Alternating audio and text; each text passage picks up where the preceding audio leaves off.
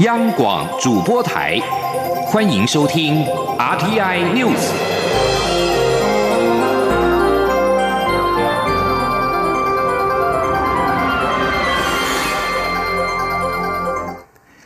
各位好，我是李自立，欢迎收听这一节央广主播台提供给您的 RTI News。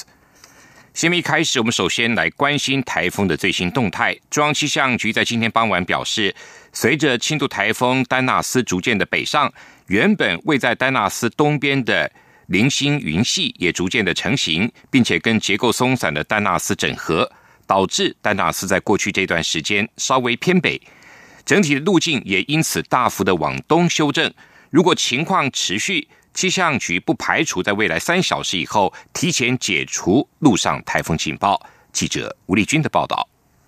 今年第五号台风丹纳斯十七号傍晚五点三十分的中心位置，已经来到鹅銮鼻东南方三百七十公里的海面上，朝北北西前进，移动速度、近中心最大风速以及七级风暴风半径都维持不变。由于过去三小时丹纳斯的路径略为偏北，对屏东地区威胁降低，因此气象局也暂时解除屏东的陆上台风警报。但是由于暴风圈已进入巴士海峡，因此华东地区依旧在警戒范围内。至于海警范围仍维持不变。预报中心记政黄春喜说：“那也由于过去的路径比较偏北一些，所以整体的路径是有比较大幅度的往东修正。那预计在通过台湾东部的陆地之后，会持续的北上，然后进到比较高纬度的地方，然后远离台湾地区。”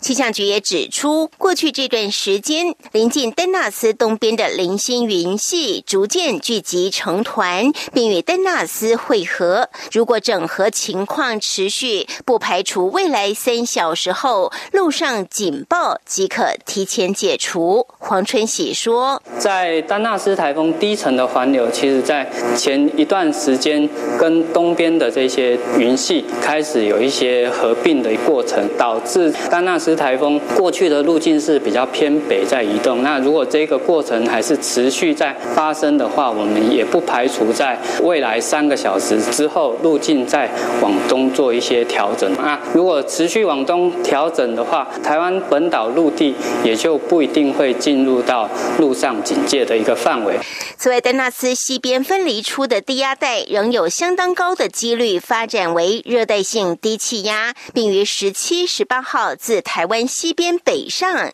于十八号晚间到十九号为中南部带来较为丰沛的降雨。至于东半部，从十七号晚间到十八号就会出现显著的降雨，同时十八号降雨的时间也会偏长。西半部则预计从十八号下午到晚间开始出现明显雨势，但是雨势大小将与菲律宾西侧的低压向北移动的过程有密切。关系，中央广播电台记者吴丽君在台北采访报道。为因应丹纳斯台风，中央灾害应变中心今天上午正式成立。行政院长苏贞昌视察灾害防救准备工作时，才是面对台风来袭，要料敌从宽，多一分准备就少一分灾害。苏贞昌表示，绝不容许任何人不配合防灾工作。而目前正在访问友邦的蔡英文总统，也跟苏贞昌电话热线掌握最新的情况。国防部今天也表示，因应丹纳斯台风可能对台湾地区造成的影响，国防部灾害应变中心也在中午完成一级开设。国军目前待命的兵力有三万一千多人，各类的车辆机具四千五百多部。国防部长严德发强调，在防灾重于救灾、离灾。优于防灾的原则下，要求各单位主管提醒地方政府，在安全无虞下，提前完成灾害前市区民众的撤离。蔡英文总统出访加勒比海友邦的自由民主永续之旅，目前正在第三站圣文森访问。由于丹纳斯台风逼近台湾，总统在脸书上发文，吁请大家做好防台的准备。并且强调，国军跟相关部会及地方政府都会严阵以待，请大家不要担心。蔡总统在台湾时间今天上午到圣文森国会发表演说，受到热烈的欢迎。总统代表台湾人民感谢盛文森长期支持台湾的国际参与，为台湾发声。总统也说明台湾跟盛文森的各项合作计划，相信透过这些合作，能够让双方合作继续下去，也能够让全球看见台湾有能力也有决心为世界做出贡献。蔡总统也参访了台盛合作计划的成果展，亲自见证了台盛双方在基础建设的合作成果，并且出席我国赠送盛文森两辆警用机车跟八辆。警用车的仪式，协助改善其治安。蔡总统并且持续透过社群媒体介绍行程的内容。除了脸书、Twitter、IG 等平台之外，YouTube 上的专属频道也已经推出了五部出访的相关影片。总统还在 IG 上邀请大家前往 YouTube 观看。蔡总统预计在十九号结束访问行程之后，回程将过境美国丹佛市停留两晚。美国参议院外委会亚太小组主席贾德纳受访时表示，蔡总统访问期间将与科罗拉多州领袖跟当地的企业举行多次的会谈。焦点回到台湾，国民党中常会今天通过提名高雄市长韩国瑜为二零二零国民党总统候选人。和通过党章修正案，删除总统兼任党主席的条款，以及增列党主席指定五名县市长为中常委的规定。记者王维婷的报道。国民党中常会十七号通过第十五任总统、副总统选举，建议提名高雄市长韩国瑜为总统候选人的核备案，将提报二十八号的全代会通过。全代会当天也会举办总统和立委候选人的造势活动，以拉抬国民党明年大选气势。国民党主席吴敦义今天在中常会上表示，这次总统初选公开透明，这是数十年来最公开公平的一次，社会上也一致称赞，国民党也跨出一大步。吴敦义也鼓掌感谢所有参与初选的工作人员。吴敦义说：“我也再一次要对我们全体工作同仁在办理党内初选的过程当中，都用非常。”公正、公平、公开的做法，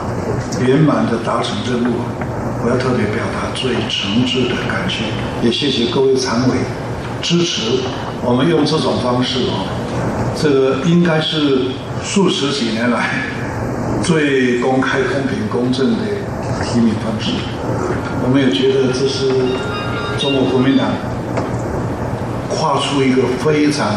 大的步伐。另外，中常会也通过国民党党章研修小组提出的党章修正案，删除第十七条中总统兼任党主席的规定，以落实主席由全体党员选举的制度及精神。中常会也通过增列县市长五人为指定中常委，希望能够更接地气。根据修正后的党章条文，国民党中常委由目前的三十九人改为设置三十九至四十四人，其中三十二人由全代会从中央委员中票选，指定常委七至十二人由党主席指定国民党籍县市长五人，青年团总团长及全国青年工作总会总会长担任，执政时期另由党主席指定党籍政务官五人担任。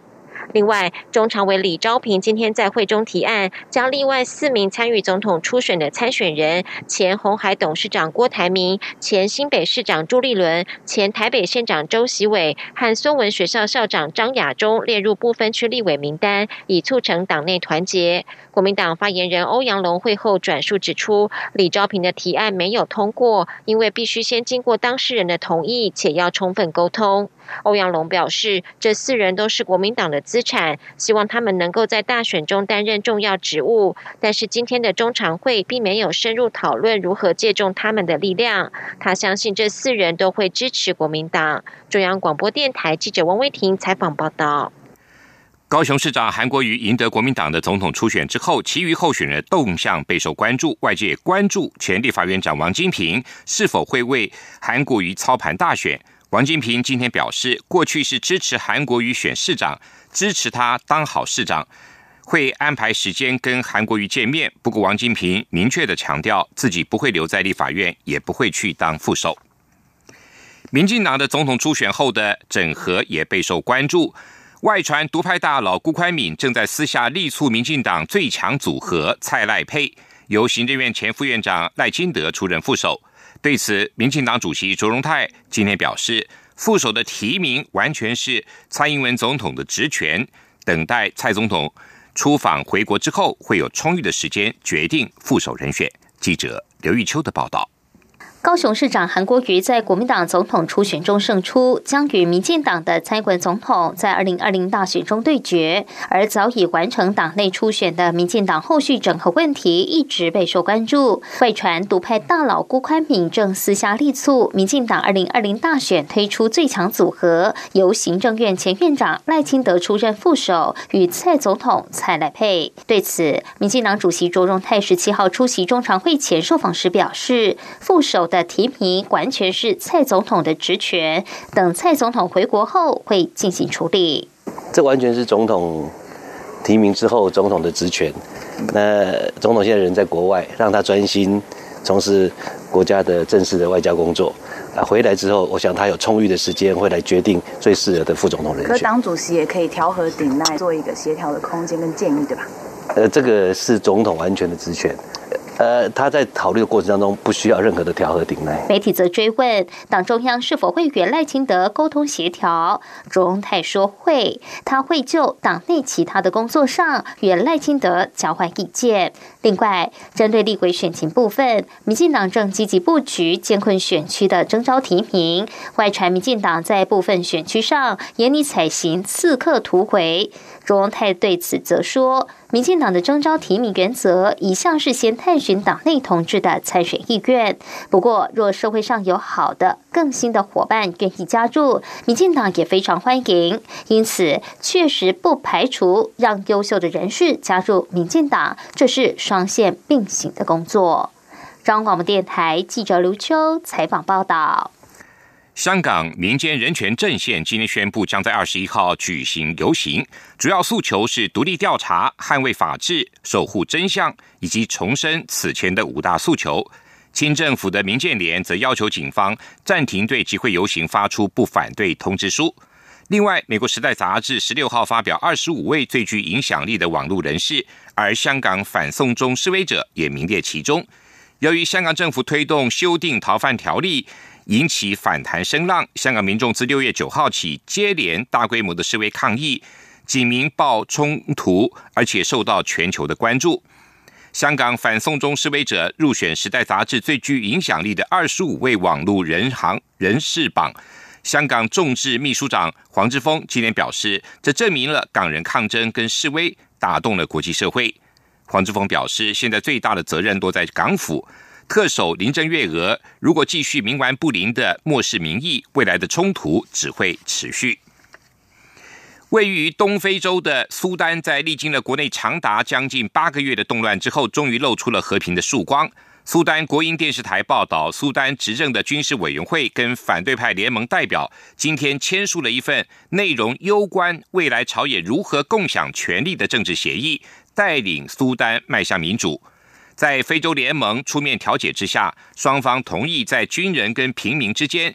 轮替建立一个为期三年或者再久一些的主权委员会。双方并同意组成一个独立的技术官僚政府以及一个立法委员会，并针对安全部队在六月三号写信镇压静坐示威学生跟民众，造成上百人死亡的事件展开公开而且独立的调查。苏丹自去年十二月起便陷入骚乱。民众不满面包价格的上涨跟现钞的短缺，引爆了持久的抗议。结果，武装部队在四月份推翻了总统巴希尔。担心新兴政党未来前进党恐怕会侵蚀维泰党的势力，流亡海外的泰国前总理戴克辛可能会筹组新的政党，吸收维泰党跟遭解散的泰爱国党部分的成员。新政党的名字可能叫做维法党。消息人士指出，维法党的主席可能是宋鹏，不过宋鹏最近刚刚当选维泰党的主席，而维法党的秘书长可能是国会议员的阿努丁。戴克辛在二零零六年在美国参加联合国大会时遭军方发动政变推翻，流亡海外。二零零八年二月，戴克辛返国聆听贪污官司的罪名，交保候传。这里是中央广播电台台湾之音。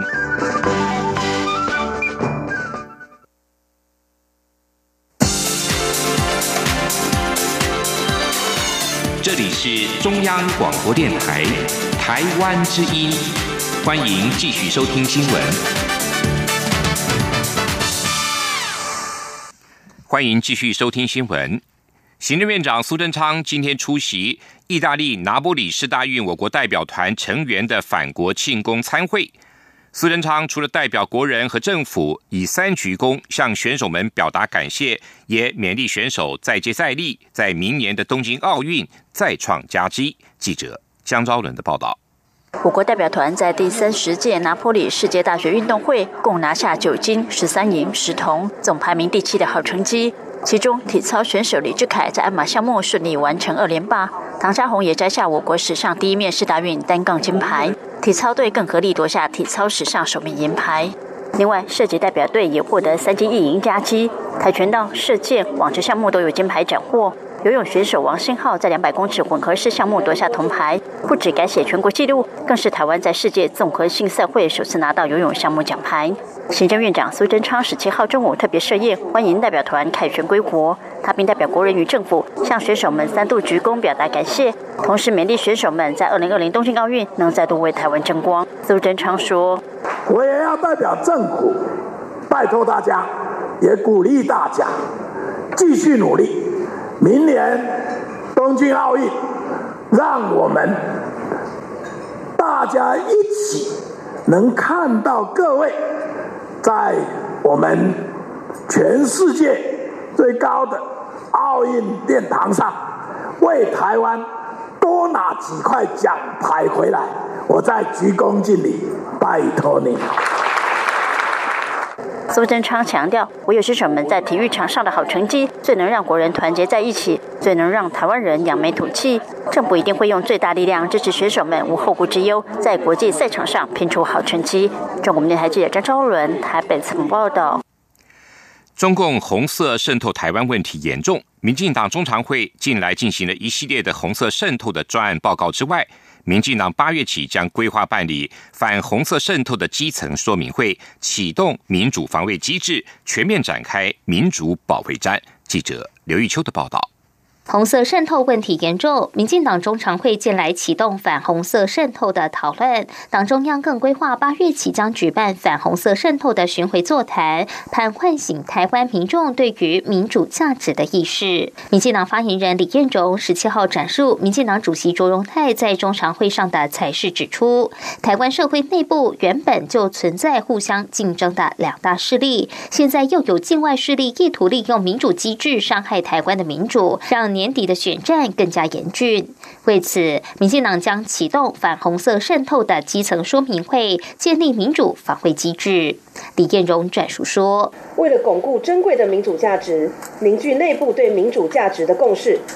民主进步党将规划办理反红色渗透的基层说明会，启动民主防卫机制。”全面展开民主保卫战。而民进党副秘书长郭坤文在中常会上也就反红色渗透的基层说明会进行初步说明，但说明会详细的时间内容还会确定。民进党立院党团总召柯建平也在会中提及，立法院下个会期将就反红色渗透启动相关修法。同时，民进党十七号的中常会上也邀请台师大国际与社会学院华文系副教授杨宗荣，以高等教育机构的红色渗透、民主防御机制的他山之石为题进行专案报告。党主席周荣泰听取报告后，才是自两岸开放交流以来，中国利用学术交流的名义，倾倒丰厚的红色资源，以挹注经费的方式，在校园内扩大组织基础，目的就是要让挑战中国统治的言论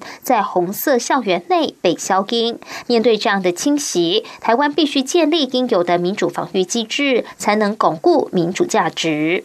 卓太平说，文化渗透的操作是依附在既有的社会结构上，透过相对封闭的校园无声进行渗透，而台湾的国际战略地位以及政治情绪又是首当其冲，值得台湾有更高的警觉性，也要有具体的反馈机制。中广电台记者刘秋采访报道。国家通讯传播委员会 NCC 今天公布了五月份电视新闻报道的观测报告。除了台视、华视之外，各新闻报道最多的政治人物仍然是高雄市长韩国瑜，其中报道量最多的前三名分别是中天、TVBS 跟年代。NCC 从五月二十一到五月二十七号，针对每天中午十二点到十三点、晚间的七点到八点的新闻报道标题进行观测。观测期间，综合各台的报道时间最长的前五位特定人物，分别是韩国瑜、柯文哲、郭台铭、蔡英文、赖清德。其中，台市的第一名是台北市长柯文哲，华市第一名是前行政院长赖清德，其余九台都是高雄市长韩国瑜居冠。中天新闻台日前则因为陈水扁录影骂韩国瑜，而小韩粉边骂边哭，为什么要骂韩国瑜的新闻，经过 NCC 委员会议决议，开罚新台币六十万元。今年截止到七月九号，NCC 累计已经核处中天新闻台三百三十万元的罚款。全国商业总会力推修法，将罢工的预告期三十天明文入法。商总理事长。赖正义今天表示，七大工商团体已经达成共识，推动修法，七月底以前将会拜会劳动部长许明春。记者谢嘉欣的报道：长荣空服员罢工，取消上千个航班，影响数十万旅客人次，也引发全国商业总会决议推动修法，拟禁止职业工会发起罢工，罢工预告期需明确入法，并明定三十天预告期。商总十七号举办首届十兆创新创业品牌金博奖颁奖典礼，邀请国发会主委陈美玲、国民党立委王金平等人出席。商总理事长赖正义会前受访时表示，会中会找机会向陈美玲当面聊聊这件事情。目前七大工商团体已经取得共识，将开始拜会各相关部会、行政院、立法院各党团来推动修法。他说：“七大工商团体，我们已经大家联署同意，那么马上接着我们就会来拜会劳委会、国发会或是经济部、立法院各党团。啊，我们希望在下个会期呢，能不能有机会把它推动、把它修法完成？我想接下来最终还是劳动部了哈。”我们会去拜会劳动部长，大概最近吧，呃，十来天左右吧。陈美玲稍后回应，近几次的航空业罢工事件后，相关主管机关、法规主管机关都有讨论此事，同时也有立委在关心。对于工商团体推动修法，目前虽尚未收到做跨部会协调的讯息，不过若有需要，国发会将给予协助，同时也会搜集外国案例来提供参考。中央广播电台记者谢。嘉欣采访报道：生技产业的最大盛事——亚洲生技大会，将于二十四到二十八号首度在台湾举办。今年共有十八个国家或地区参展，科技部也将展示跨部会的合作项目，展现台湾的生技实力。记者杨文军的报道。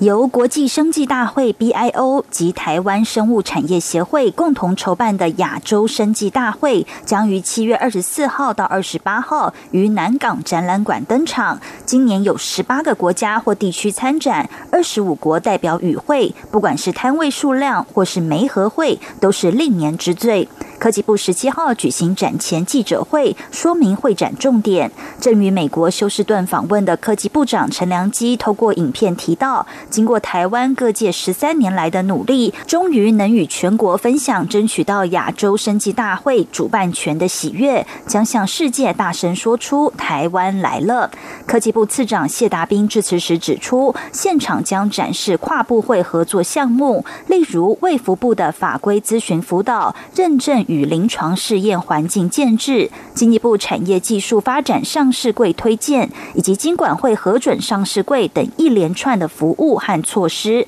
让台湾生医丰沛的新创力成为亚洲生技大会的亮点。他说：“呃，看到我们科技部如何从研发的疫苗到核心设施的支持，一直到呃和卫福部合作的法规辅导，呃，跟这个经济部的商品化价值，一直到这个聚落的落地哈，希望。”能够在这里让全球看到台湾。除此之外，借由亚洲生技大会在台湾举办期间，科技部所建构的生医创新生态体系，将集结各阶段的创新研发成果特色，从育苗到新创，运用核心设施快速试制、商品化辅导协助，到进驻科学园区，扩大营运规模所形成的生医廊道，逐一在展会中呈现。中央广播电台记者杨文君台北采访报道。台湾肝病医疗促进会今天表示，目前治疗 C 型肝炎的全新口服用药是可以治愈疾病，呼吁患者千万不要延误就医。同时，他们也提醒民众踊跃筛检，一旦发现就能够早期治疗。记者肖兆平的报道。台南市肝病防治协会理事长郑斌南表示，台南市是全台肝病盛行的区域之一。根据先前台南市卫生局的筛检资料发现，位处台南市偏乡将军区四十岁以上民众患有 C 肝的盛行率是百分之九点二，这比例是全台南市 C 肝盛行率的两倍之多，且将军区有某些里别的盛行率更高达七成。台湾肝病医疗测进会解释，这是因为早年偏乡求诊多找秘医，在医疗消毒不完全的情况下，因为共用针头而感染 C 肝。来自将军区且患有 C 肝的吴姓民众还说，二十多年前就知道自己患有 C 肝，但认为干扰素的副作用会影响工作，所以迟迟不愿治疗。不过，在政府解释全新口服药的安全性后，就愿意配合治疗。他说：“年轻人因为去做干扰素之后，你可能身体就是没办法，因为你你这样子的身体就没有办法去赚钱了。所以说我那时候比较没有想要尝试的意愿。”尽管政府有决心要在二零二五年灭绝 C 肝，但关键还是患者以及潜在患者必须勇于面对。台湾肝病医疗测进会会长高家宏就说，在政府政策指导下，许多医院都开办外展门诊服务，直接深入偏乡，不仅可以加强筛检，也能直接跟民众说明治疗方式。他说。那目前我们吸肝的药物呃都是用全口服的药物，基本上没有什么太大的副作用。那经过两个月到三个月的治疗，它的一个治愈率是可以高达百分之九十七以上。所以啊这边还是要呃呼吁，那所有的民众都要接受这个吸肝的一个筛检。台湾肝病医疗测进会强调，C 型肝炎是可以被治愈。呼吁民众千万不要放弃治疗，只要按照医嘱配合用药、检查，还是可以摆脱 C 干人生。中央广播电台记者肖兆平采访报道。海外台校的学子返回台湾，让他们有家的感觉。请听记者陈国伟的报道。教育部今年暑假再度办理为期五天四夜的海外台湾学校学生暑期返台文化营，共有一百位在马来西亚吉隆坡、越南胡志明市、印尼雅加达或泗水就读台湾学校的学生，以及二十三位带队老师参加。承办学校印尼泗水台湾学校校长杨顺富表示，五天的营队课程以探索大高雄和屏东地区的丰富生态及人文资源为主，包括参访海洋生物博物馆、科学。工艺博物馆、三地门原住民文化园区、孔庙、佛光山佛陀纪念馆、旗山老街、新爵江商圈、六合夜市以及瑞丰夜市等，体验南台湾的文化与生活。他们难得来到台湾，所抱持的就是一个文化的学习。所以这次的活动里面，包括的有文化宗教之旅，有包括原住民文化之旅，也有包括的我们台湾的著名的海参馆、科工馆之类等等，去拜访、去参访。雅加达台湾学校学生郭志新以及吉隆坡台湾学校学生王文贤都提到，起初一想到前往佛光山佛陀纪念馆就要吃素食餐，一整个兴趣缺缺，毫无胃口可言。结果没想到蔬菜超好吃。其实我从小到大都觉得蔬菜这东西十分卤味，但是呢，我们那天都吃了两个跟山一样高的蔬菜。对啊，在佛陀纪念馆，我从小到大第一次吃到如此美味可口的蔬菜。